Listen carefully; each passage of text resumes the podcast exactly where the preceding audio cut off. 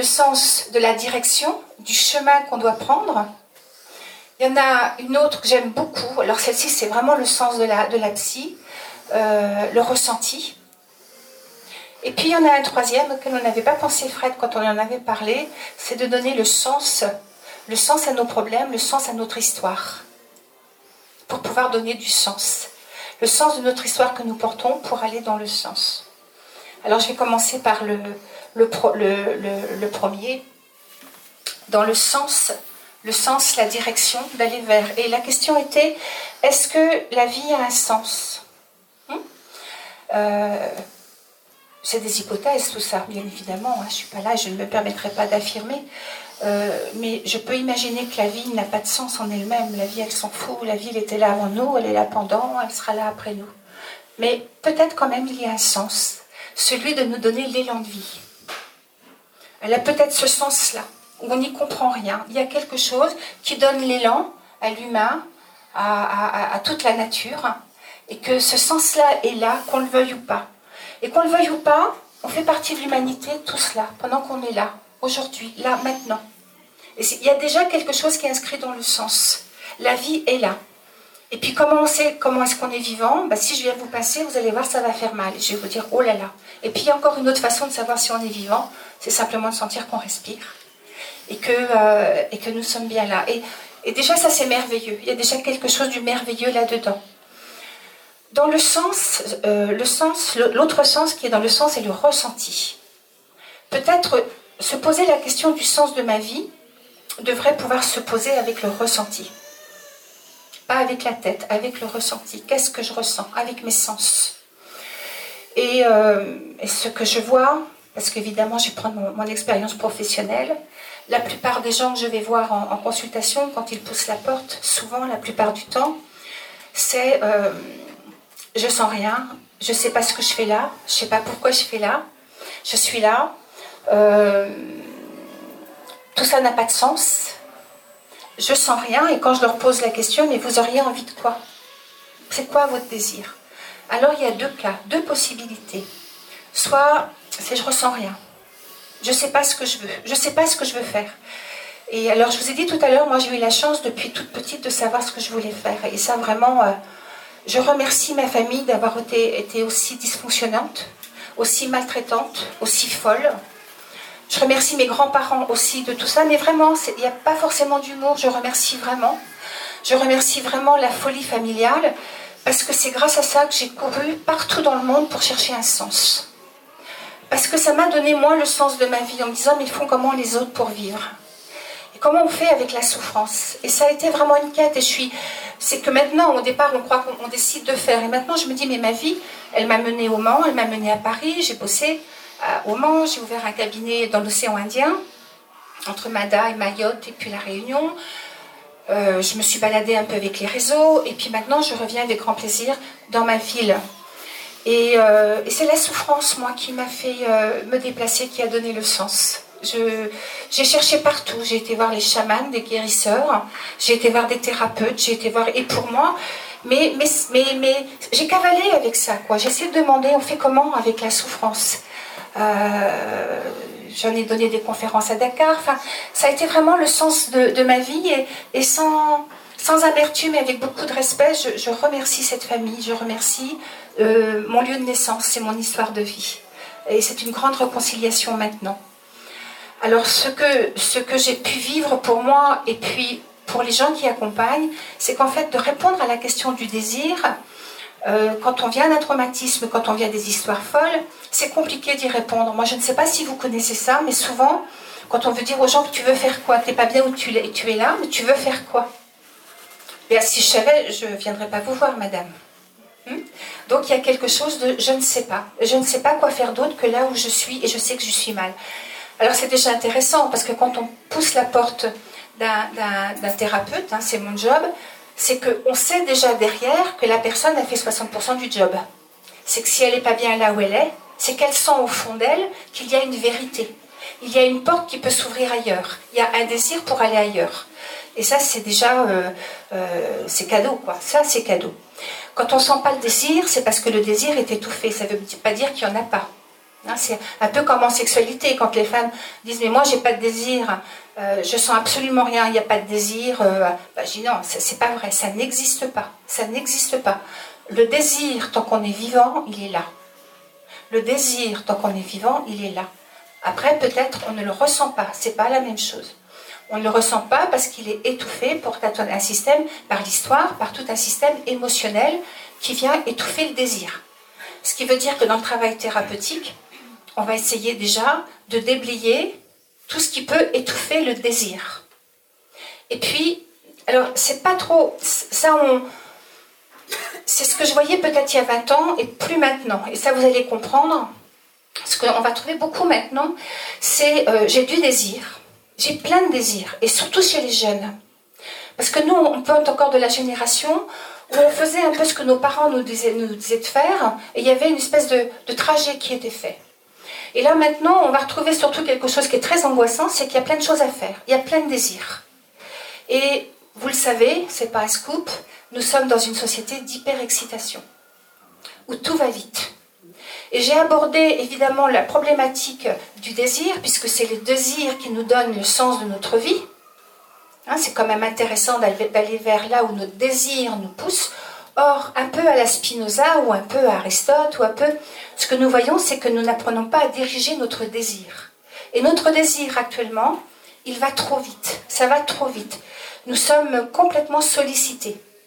Euh, je le disais déjà, et je pense que je ne sais pas sur les podcasts, je n'arrête pas de le répéter, nous ne sommes pas faits pour vivre au tempo du monde.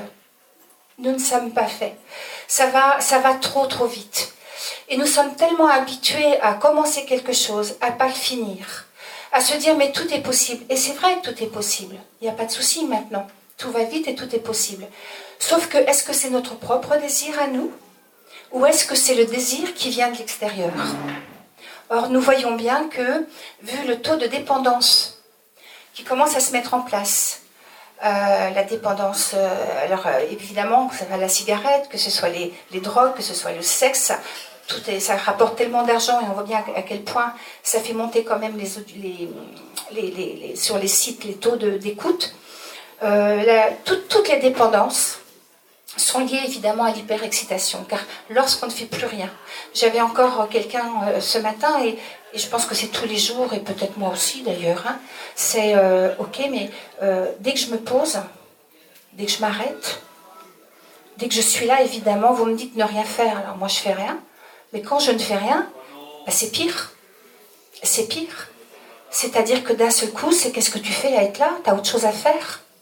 Et, euh, et on a ce qu'on appelle la rumination, la cavalcade du mental, les ruminations ou les pensées circulaires qui se mettent en place et qui nous obligent à être dans l'action, toujours dans l'action. Et, et cette hyper-excitation-là, elle est très perverse parce qu'elle euh, donne du plaisir. Alors c'est vrai que maintenant avec la neuroscience et puis euh, on sait tout ça, mais bon, euh, on a, on a des, un système biologique et hormonal qui se met en place de la récompense. Sauf que dans l'hyperexcitation, on n'est pas fait. On n'est pas fait pour avoir un taux d'hormone du plaisir au maximum. Il y a un moment donné où ça descend. Et c'est là que ça pose problème. C'est que dès que ça descend, évidemment, on va toucher un manque. Et le manque, c'est tellement douloureux, c'est tellement dans la souffrance. Alors on a le manque du produit, et puis aussi on a le manque de l'histoire, de nos blessures. C'est assez singulier. Dès qu'on a ce, manque, eh bien très très vite, il faut recommencer. Alors là où on avait besoin de deux verres, on a besoin d'un litre. Là, on a besoin d'un litre, on a besoin de litres. C'est la même chose pour les drogues, c'est la même chose pour les scènes de films sexe. C'est-à-dire que là où on tape une fois, il faut les taper deux fois, trois fois. Et, évidemment que euh, les scénarios sont de plus en plus, plus forts, puisque taper, taper, sentir, aller de plus en plus vite, c'est sentir. Euh, tout à l'heure, je vous ai dit que euh, nous sommes dans une société évidemment d'hyperexcitation, mais une société qui est clivée. Nous sommes beaucoup dans la tête. Notre intelligence intellectuelle a tellement été vite, tellement été vite, au détriment de l'intelligence émotionnelle, au détriment du corps. Et ce qui fait qu'on a clivé, on a mis la tête d'un côté et le corps de l'autre. Et c'est bien pour ça que parler du ressenti pour prendre la décision du sens de la vie avec le ressenti, c'est compliqué lorsqu'on est clivé, lorsqu'on est dissocié. Où est-ce qu'on le voit le mieux, la dissociation? Alors, je, mets beaucoup sur la sexo parce que c'est aussi une, approche que j'ai. Évidemment, c'est dans la sexualité. Euh, les hommes et les femmes le disent bien, c'est-à-dire les femmes se confient un peu plus, mais les hommes aussi, c'est je ne sens rien. Je ne sens rien, j'ai pas de, euh, je peux avoir du désir, mais j'ai pas de plaisir. Mais si j'ai évidemment euh, du plaisir, il faut qu'il soit très très fort, très très fort. D'ailleurs, on parle plus de faire l'amour, on va baiser, c'est-à-dire que ça va être en puissance. Et euh, il y, a un endroit où le corps ne peut supporter que l'intensité de la force. Ce qui fait que euh, ressentir même la caresse, euh, c'est énervant. Hein, souvent j'entends ça. mais quand il veut me toucher, alors je vais être la porte-parole des, femmes, hein, mais quand il veut me toucher même tendrement, ça m'énerve. J'ai juste envie qu'il valse. Très souvent. Et, euh, moi, ça m'aide bien, évidemment, quand on me dit ça. Hein, parce que je me dis, oh là là là là, qu'est-ce qu'a subi cette petite fille ou ce petit garçon Parce que c'est pareil pour les, pour les hommes. Qu'est-ce qu'a subi l'enfant pour que ce soit dissocié, pour que ce soit clivé et que euh, la tendresse ne soit pas perçue. Simplement, évidemment, il faut que ça aille vite. Il faut que ça aille très vite. Même la sexualité doit aller vite, mais tout doit aller vite. Parce que la sexualité, c'est la libido, mais la vie est de la sexualité. Donc tout va très très vite. Et quand on propose, alors on voit arriver évidemment, euh, ça pourrait aller, après tout, on pourrait se dire, ben, pourquoi pas, vivons vite. Hein, on peut faire évidemment le, lapin de d'Alice, on peut faire euh, Forrest Gump, courons, après tout. Ça pourrait très bien se faire, il y a des tas de gens qui passent leur temps à courir toute leur vie. Sauf qu'on a quand même une intelligence à l'intérieur de nous. Il y a le corps. Ce même corps qui est clivé, qui est oublié, à un moment donné, il s'exprime. Et moi, je peux vous mentir, vous pouvez me mentir, euh, il y a une partie qui ne ment pas, c'est le corps. Le corps ne ment pas, le corps a raison. Nos rêves ne mentent pas. Hmm? C'est partout la volonté de ne pas agir. Euh, ne pas écouter, ne, rester dans le clivage, bien évidemment qu'il y a un moment donné où on va avoir ce qu'on appelle la somatisation, des symptômes. Ça va passer par le corps. Un corps qui est oublié, un corps qui n'est pas écouté, qui n'est pas entendu et qui a besoin d'aller toujours très très vite, il est fatigué ça fatigue. Euh, un corps à qui on demande de toujours, euh, j'entends une heure le travail le matin, aller bosser, les enfants, la surcharge mentale, le soir, les courses, la vie elle passe et où est le plaisir hein? Est-ce que c'est du vrai désir de vivre une vie comme ça? Alors bien sûr qu'on voit arriver depuis quelque temps une maladie qu'on appelle le burn-out. Bon, c'est un, c'est un nom, burn-out, ça explose, c'est la goutte d'eau qui fait déborder le vase. Et euh, c'est pareil pour les systèmes dépressifs, c'est encore autre chose, mais c'est quelque chose où le corps s'arrête. On ne peut plus aller plus loin. Et ça, je trouve ça magique, moi. C'est malheureux, je comprends. Mais lorsque le corps est malade, lorsque le corps ne peut plus avancer, il y a quand même quelque chose de la magie à entendre. C'est je m'arrête. Alors, soit on entend, soit on n'entend pas. Soit on, on écoute, soit on n'écoute pas. Ça, c'est notre responsabilité, la nôtre. Euh, bien évidemment, on va préconiser de plus en plus quand même d'écouter, de dire qu'est-ce que ça raconte, qu'est-ce qui fait que je ne peux plus me lever, qu'est-ce qui fait que je ne peux plus avancer, qu'est-ce que ça, peut dire? Donc vous voyez que le clivage, la dissociation, l'hyper-excitation, c'est à prendre au sérieux. Mais arrêtez le temps. Qu'est-ce que c'est compliqué? Qu'est-ce que c'est compliqué de prendre le temps de, dire mais qu'est-ce que je vais faire de tout ce temps? C'est pas lié qu'aux retraités, hein, c'est pas vrai, puisqu'on retrouve la même chose chez des gens qui arrêtent de travailler, on va retrouver la même boulimie d'activité, hein, c'est la même chose. Hein. On peut avoir la même chose pendant les vacances avec des, euh, activités. On peut retrouver la même chose les, les week-ends, c'est-à-dire ne jamais s'arrêter. Jamais. Alors qu'est-ce que ça vient nous raconter au moment où on arrête, évidemment, et on se pose Qu'est-ce que ça vient nous dire Que quand même, nous, humains, en 2023, euh, on n'est pas responsable de notre temps. C'est quand même assez, euh, assez extraordinaire. Donc voilà, ça c'est l'histoire de la dissociation du corps et de la tête. Je ne sais pas si ça vous, ça vous parle, mais euh, vous pensez bien quand même que lorsqu'on est dissocié, on ne peut pas savoir ce qui est bon pour nous. Et si nous ne savons pas ce qui est bon pour nous, l'autre va le savoir. Et on peut se donner comme ça en objet à un autre qui sera pour nous. Et c'est comme ça qu'on a vu arriver, même sûrement dans quelque chose d'abusif, ce qu'on appelle les, les relations perverses. Je crois qu'il faut laisser la perversion à la psychiatrie et que euh, ça ne veut absolument rien dire, mais en tout cas des relations toxiques, oui, et manipulatrices, oui. Mais qui des deux est responsable de ça? Celui qui aime à s'oublier chez l'autre et qui est l'autre qui va savoir, mais en même temps on est tellement content de se donner à cet autre qui va savoir, et l'autre qui n'a plus de, limites. Qui fait quoi? Qui est responsable? Je pense que c'est une relation qui peut se tisser à deux. Alors c'est vrai que si je garde un peu le mot pervers, celui qui domine, celui qui manipule, va pas voir le psy, parce que lui va bien. Et c'est vrai que celui qui va consulter, ça va être plutôt la personne qui va se mettre dans je suis dans le plaisir de l'autre, et ça va plutôt ce qu'on va appeler la victime, hein, l'objet. C'est celui-là qu'on va voir en, thérapie. Ça va au niveau temps? Je vais passer à, Je suis passée au clivage. Je voulais, vous faire aussi un aparté avec le clivage la tête d'un côté, le ressenti de l'autre. Hmm?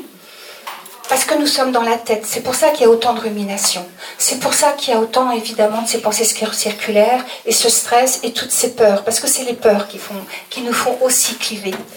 Mais il faut aussi savoir que dans les extrêmes, vous savez, tout est vrai.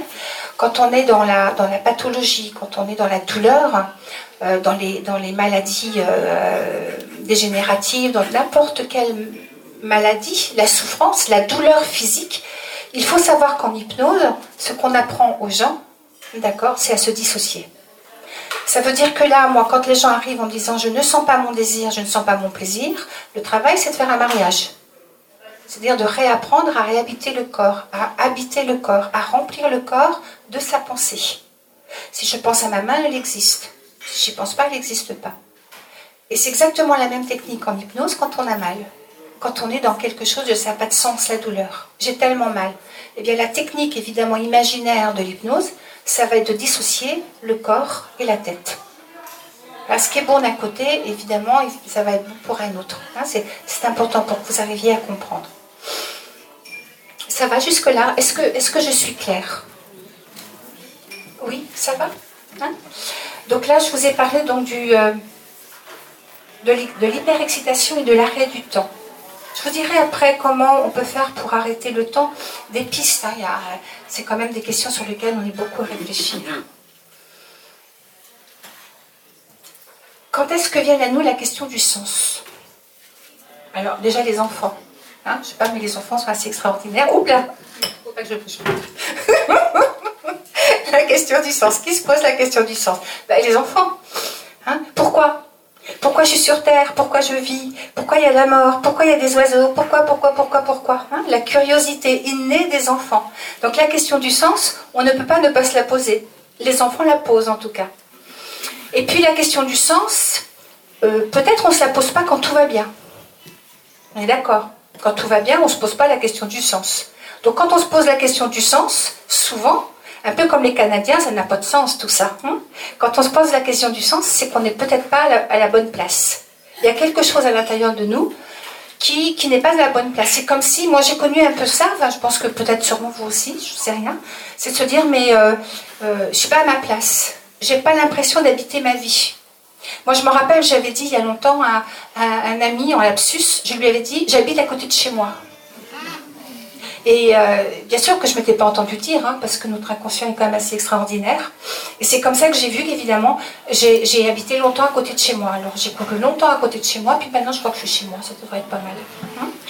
Mais la question du sens, c'est vraiment, on va, on va se la poser quand on va pas bien, on va se la poser dans les chaos, dans les moments de chaos, hein, quand tout explose. Euh, ça arrive, euh, un divorce, chômage, la maladie, euh, les séparations. Des fois, tout arrive en même temps et on ne sait plus comment on s'appelle. Hein, on n'y échappe pas beaucoup parce qu'il n'y a pas de vie sans drame, ça n'existe pas. Il n'y a pas de vie sans, malheur, ça n'existe pas. Hein. la vie, le malheur, nos souffrances, ça fait partie de la vie. Mais quelquefois, elles arrivent trop vite. Tout arrive en même temps. Ce qu'on appelle un chaos.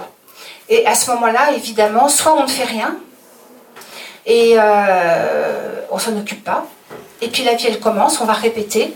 Soit en effet, on recommence une deuxième fois, mais notre organisme ne peut pas là encore supporter plus de 2-3 chaos.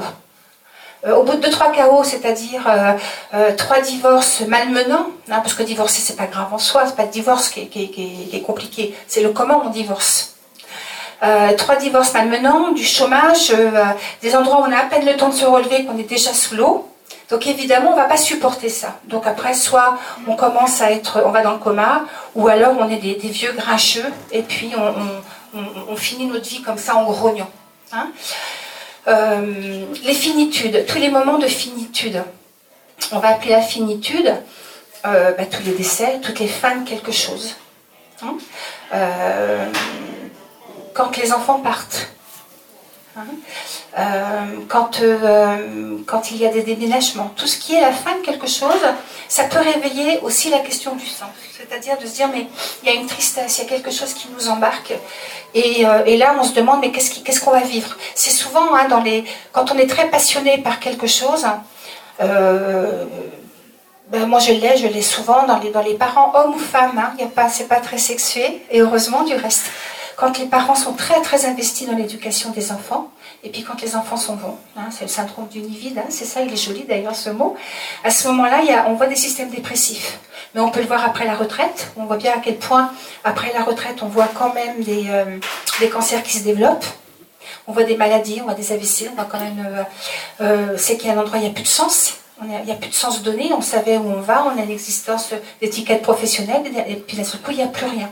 Donc c'est la finitude. La fin de quelque chose peut faire qu'on on, va, chercher, un sens. On n'est plus bien, il y a quelque chose qui, dégringole. Je ne sais pas si vous avez, euh, connu, mais la, question du sens, c'est vraiment quand ça ne va pas. Euh, alors là, j'en suis dans quoi? Ça m'ennuie d'avoir un plan, mais quand même, je vais essayer de le suivre. Donc, dans les finitudes. Parce qu'après, ah oui, il y a quelque chose que j'aime bien après. Ça, j'aime bien, parce que ça, c'est mon job. Ça va au niveau temps? Je suis presque à une demi-heure. Oula Bon, allez, après. Ça, c'est plutôt mon job aussi. C'est euh, l'inconscient. Ah, qu'est-ce que c'est que ce truc? Je vais vous parler euh, d'un couple qui va être évidemment le sens et notre histoire. Euh, et puis la liberté. Ce que je veux dire par là, c'est que évidemment, on peut avoir un sens. On peut se dire, ok, j'ai envie de faire ça. Et on voit bien qu'on est régi par, par une motivation automatique de l'inconscient. Ah, qu'est-ce que ça veut dire tout ça? Ça veut dire que euh, on voit bien qu'on est lié à des répétitions inconscientes. On peut avoir la même vie que nos parents, nos grands-parents nos arrière-grands-parents. Et dire, mais c'est pas ça que je voulais. Je voulais pas faire ça. Moi, il y a un truc qui m'arrive, c'est que je, ma mère me disait toujours, je me rappelle, elle me disait toujours une phrase, elle faisait On te donne ça, tu prends ça. Et je me disais jamais je dirais ça. Puis un jour à mes enfants, j'ai vu, je disais la même chose. C'est-à-dire que on, a, on est en prise, d'accord, avec notre inconscient, avec des répétitions. Ce qui fait que c'est compliqué de donner un sens quand on est enfermé dans l'emprise euh, de la répétition inconsciente.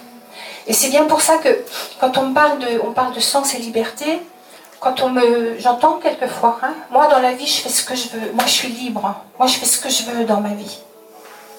Euh, ouais, ouais et il euh, n'y a pas eu de travail de fait, il n'y a pas rien. Non, non, je fais ce que je veux. C'est pratiquement, je crois vraiment pratiquement impossible. Ça veut dire qu'en effet, pour ces gens qui sont dans, alors sans avoir fait de d'introspection ou de se poser de questions ou d'être un peu dans l'humilité ou de se dire je fais ce que je peux dans la vie. Vous savez un peu ces interrogations. Ces gens le doivent bien lever avec quelque chose de très égotique. Moi, je fais ce que je veux, c'est moi le chef, c'est moi le patron. Hum euh, c'est des gens qui sont menés par un mental très très fort. Et je crois que c'est Frédéric Lenoir, ou je ne suis pas sûre, ou Pépin, je ne sais plus, qui disait que longtemps, moi j'ai cru que ces gens qui avaient un mental très très fort étaient des surhommes et des surfemmes. Et il disait en fait non, c'était des surhommes ou des surfemmes de l'ombre. C'est-à-dire qu'ils maîtrisaient leur ombre, leur force, les forces de l'inconscient. Je vais expliquer un peu. Et il faut savoir que si on ne fait pas le job de l'ombre, eh bien, on peut tout à fait avoir ce mental et de faire les choses, rien écouter, mené par c'est moi qui décide, c'est moi qui fais, dans quelque chose de très très euh, égotique. Si on ne fait pas le boulot, ça sera fait par quelqu'un d'autre ou par euh, quelqu'un d'autre de la, de la famille. Ce que je veux dire par là, c'est que nous avons des ombres. Alors, qu'est-ce que c'est que les ombres? Notre conscient, quand on est là, hein, je vous l'ai fait bref, hein, bien sûr, je n'ai pas révolutionné la psy, mais Le, conscient, c'est voilà, on est conscient de ce qui se passe. Mais c'est tout petit chez un être humain. Tout petit, c'est la partie visible de l'iceberg. Ça va être, euh, on dit que c'est 10%, et que 90% c'est de la force inconsciente. Et que notre boulot à nous, d'humains, depuis la nuit des temps, depuis la mythologie, depuis les quêtes initiatiques, c'est d'aller nous rencontrer dans notre inconscient pour, dans notre âme, dans notre être profond, dans notre désir, d'avoir le désir de qui on est et ne pas être mené par des désirs inconscients portés de génération en génération. Ce qui veut dire que quand on est libre, peut-être euh, peut-être on n'y sera jamais, je n'en sais rien, mais en tout cas on va tout faire pour, c'est lorsque l'inconscient remonte à la conscience. On dit que les êtres éveillés, hein, Bouddha, Jésus, on dit que c'est des êtres qui, il n'y a plus d'inconscient. L'inconscient est monté à la conscience. Et ils sont plus soumis à l'inconscient. Ils sont plus soumis par les forces inconscientes. Donc le travail que nous avons à faire, chacun d'entre nous, alors ça ne veut pas dire que je vais tous vous envoyer voir un thérapeute ou psy, c'est pas de ça dont il est question. Hein. Euh, le, principal, c'est de pouvoir parler de ce qui nous chagrine, de ce qui nous fait mal, de ce qui nous empêche. Alors ça peut être euh, euh, l'ami à qui on va parler, il y a peu d'amis à qui on parle vraiment, à qui on se confie, mais il suffit d'en avoir un ou deux, c'est déjà bien, c'est déjà du luxe. Ça peut être le prof de sport, ça peut être le prêtre si vous êtes croyant, ça peut être qu'importe. Ça peut être le thérapeute parce que parce que parce qu'il y a aussi des thérapeutes, mais c'est pas euh, pas que, hein, pas que. C'est d'arriver à se confier, à redonner la place à la parole, de se dire là j'y arrive pas, là je peux pas. J'ai très envie moi de euh, de me mettre à faire, euh, je sais pas, moi j'ai envie d'écrire par exemple. Mais à chaque fois que je vais me mettre pour écrire, eh bien, je vais aller euh, nettoyer la maison. Alors pas moi, parce que je sais pas, les gens qui me connaissent, c'est pas mon truc, hein. Mais je vais faire autre chose. Je vais bouquiner. Mais en tout cas, je vais faire autre chose. C'est-à-dire qu'au moment même où le désir de faire quelque chose, écrire un site, euh, faire du sport, peut-être euh, changer de boulot, faire un CV, qu'importe, quelque chose qui porte du désir, il y a quelque chose qui m'empêche de le faire. Vous savez, dans les c'est vieux hein, comme histoire, hein. parce que quand on pense ça, on se dit je suis feignant, hmm, je procrastine, euh, enfin on y va hein, du jugement. Sauf que ça, Ulysse avait déjà commencé à faire ça.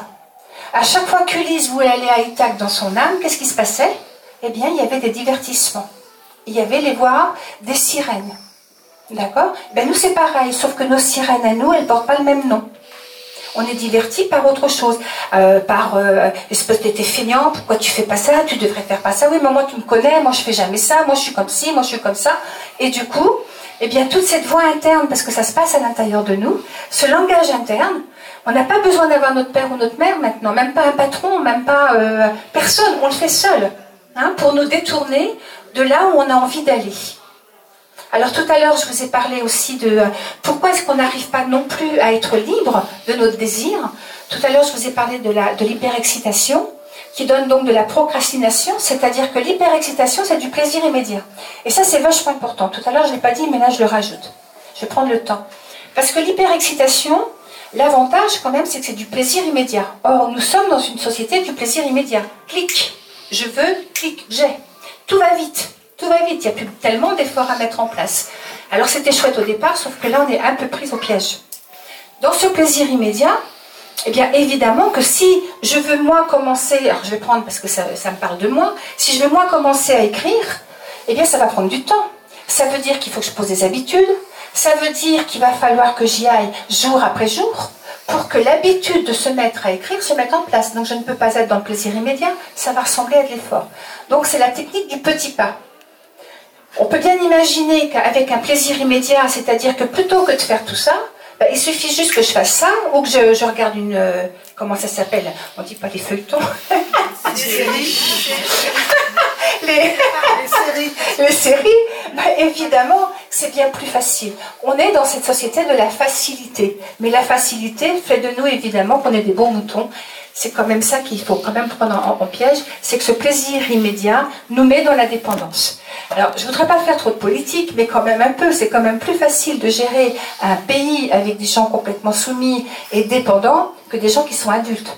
D'une part, quand on est soumis, évidemment, eh bien, on consomme beaucoup plus. Quand on commence à être adulte et mature, on a un tout petit peu moins besoin de consommer et d'objets extérieurs. Ça, c'était mon petit coup. Euh, enfin, je pense que vous êtes d'accord. Je peux imaginer que vous êtes d'accord puisque la liberté, c'est déjà de, diriger notre désir.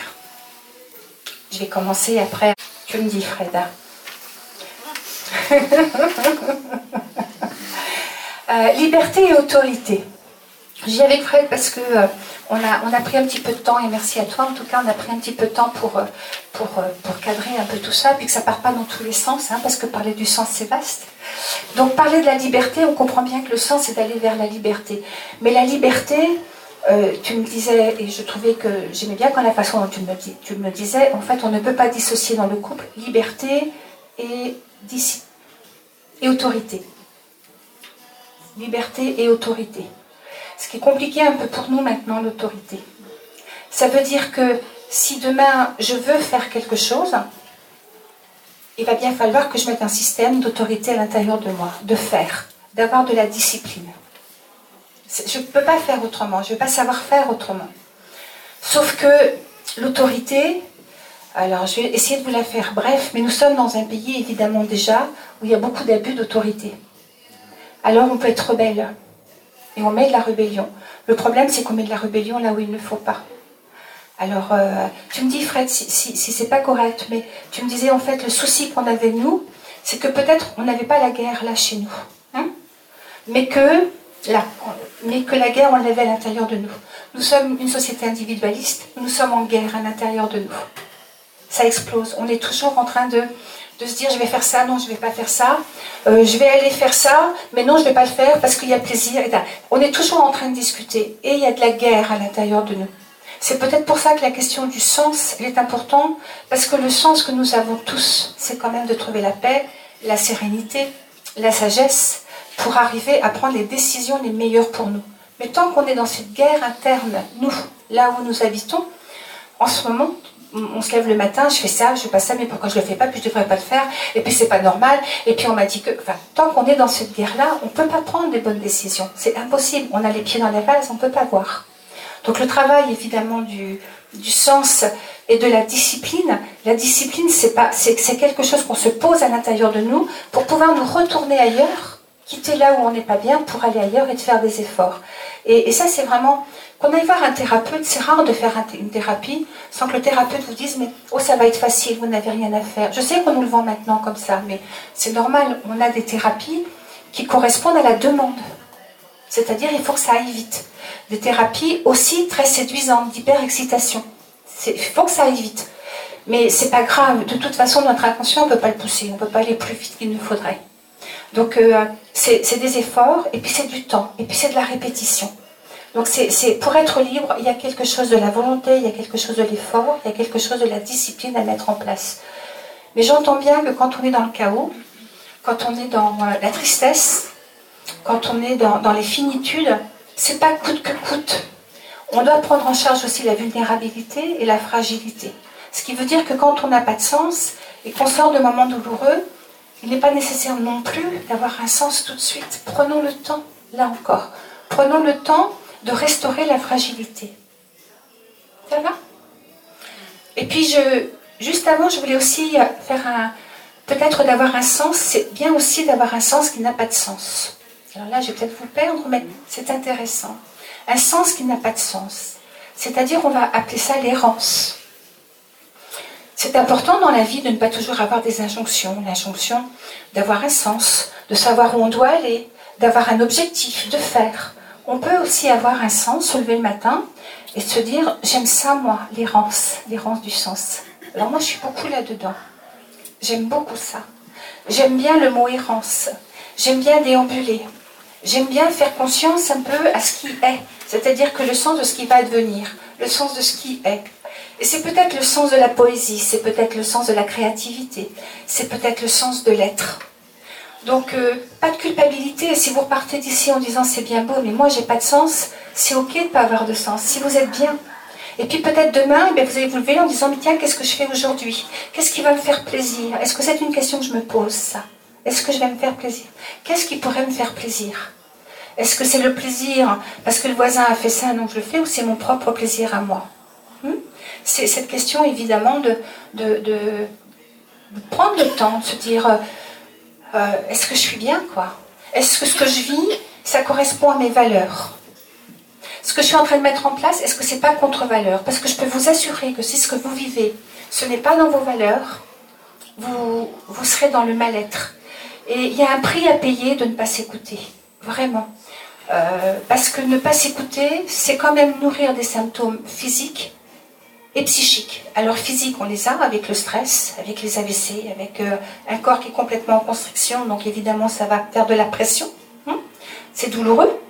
Et puis la souffrance psychique, eh bien je vous en ai parlé tout à l'heure, c'est les burn-out, c'est je vais pas bien, c'est la guerre interne, c'est les conflits internes, c'est les ruminations, et puis c'est fatigant. C'est fatigant de, ne pas, euh, de ne pas pouvoir faire ce qu'on a envie de faire. C'est décourageant. Voilà. Et puis je voudrais terminer. Je suis dans les temps. Je voudrais terminer. Est-ce que j'ai bien. Bien sûr que j'ai pas dit tout ce que j'avais envie de vous dire. Évidemment. Ah si, ce que je voulais aussi vous dire, vous allez peut-être me poser la question, peut-être, c'est qu'est-ce qu'on peut faire Quels sont les moyens qu'on peut avoir à faire une fois qu'on a pris en compte, évidemment, qu'on n'est pas dans le bon sens? Il y a plein, plein de choses à faire, plein. Euh, plein. Déjà, bah, d'être là, je trouve ça génial, parce qu'on peut déjà se poser la question de dire, ok, est-ce que c'est ok pour moi d'être là? Est-ce que c'est OK pour moi? Là, on est tous là, on est, euh, on est de la même ville, j'imagine, là, aujourd'hui. Euh, on, va passer, on passe ce temps ensemble. Et puis, est-ce que je suis bien, quoi? Est-ce que c'est juste bien? Euh, on a la méditation. Je pense que la prochaine conférence, je le ferai sur la méditation parce qu'il y a besoin de mettre des mots sur la méditation parce qu'on va arriver un petit peu aussi, un peu tout et n'importe quoi. Euh, la méditation, évidemment, c'est quelque chose qui nous permet d'être dans l'introspection et d'être à l'intérieur de nous. Et ce n'est pas ne rien faire, la méditation. C'est surtout faire quelque chose pour trouver, évidemment, notre désir. Mais ça, c'est tout un chemin, j'en parlerai la prochaine fois. La respiration. Comme tout va vite, nous courons. Comme nous courons, eh bien, nous haltons. Et comme nous haltons, évidemment, il y a du gaz carbonique, ça brouille. Et on ne peut pas avoir de clairvoyance. Donc, reprendre aussi quelque chose qui est naturel, qu'on a perdu, la respiration. Euh, on a aussi euh, évidemment les voyages, le sport, et puis euh, surtout la créativité. Et je voulais en finir parce que, oui, j'ai regardé regardé une série il n'y a pas longtemps, et moi j'aime bien les séries parce que des fois il y a des jolies phrases. Là, voilà. C'était une phrase d'une citation de Van Gogh. Pas souvent, hein, parce qu'on a souvent Spinoza, qui est quand même le, le philosophe du bonheur, le philosophe avec lequel on, on voit réapparaître beaucoup maintenant, et allons voir chez nos, chez nos vieux, parce qu'ils sont pleins de vie et ils savent plein de choses. Ah oui, tout à l'heure, je vous ai dit que pour les thérapeutes, tout d'aller voir quelqu'un, il y avait le sportif, il y avait le prêtre, il y avait le thérapeute. Mais s'il vous plaît, quoi, remettons le vieux à sa place. Le vieux, il est rempli de vie, le vieux. Le vieux, il, il est rempli d'expérience. Et nous sommes un peu des Prométhées. C'est-à-dire que nous, on sait avant de savoir. Euh, et, je crois que là où on doit aller maintenant, c'est dans la place du vieux. Dans la place du vieux, il y aura la place de l'enfant. Hmm? Et si les deux bouts, évidemment, d'une société ne va pas, puisque là maintenant on se demande où est-ce qu'on va mettre nos enfants en garde, puis on se demande aussi où est-ce qu'on va mettre nos vieux en garde. Hier, il y a un type qui est venu pour les assurances, qui est venu voir pour me faire mon capital patrimoine. Puis il me pose la question, hier après-midi, et il me dit, mais est-ce que vous voulez mettre de l'argent pour l'EHPAD vous voulez mettre de l'argent de côté pour l'EHPAD oh, C'est la première fois qu'on me posait la question. Alors là, bah, j'ai dit, bah non, je vais me faire piquer, moi, quand je vais être vieille. Je ne veux pas aller à l'EHPAD, monsieur. Je ne veux pas y aller. je vous assure, hier après-midi. Voilà la citation de Van Gogh. Il n'y a pas de plus artistique que d'aimer les gens. C'est tout. C'est-à-dire que Van Gogh a fait une phrase, a fait naître à son frère qui s'appelle Théo. Je trouvais c'était joli parce que Théo, c'est euh, le, dieu du feu que nous avons tous à l'intérieur de nous, le dieu du désir, qui fait partie de l'enthousiasme, qui est la première énergie de vie que nous avons, la première libido, le premier désir inné de mettre en place. Et je trouvais que c'était vraiment très très joli.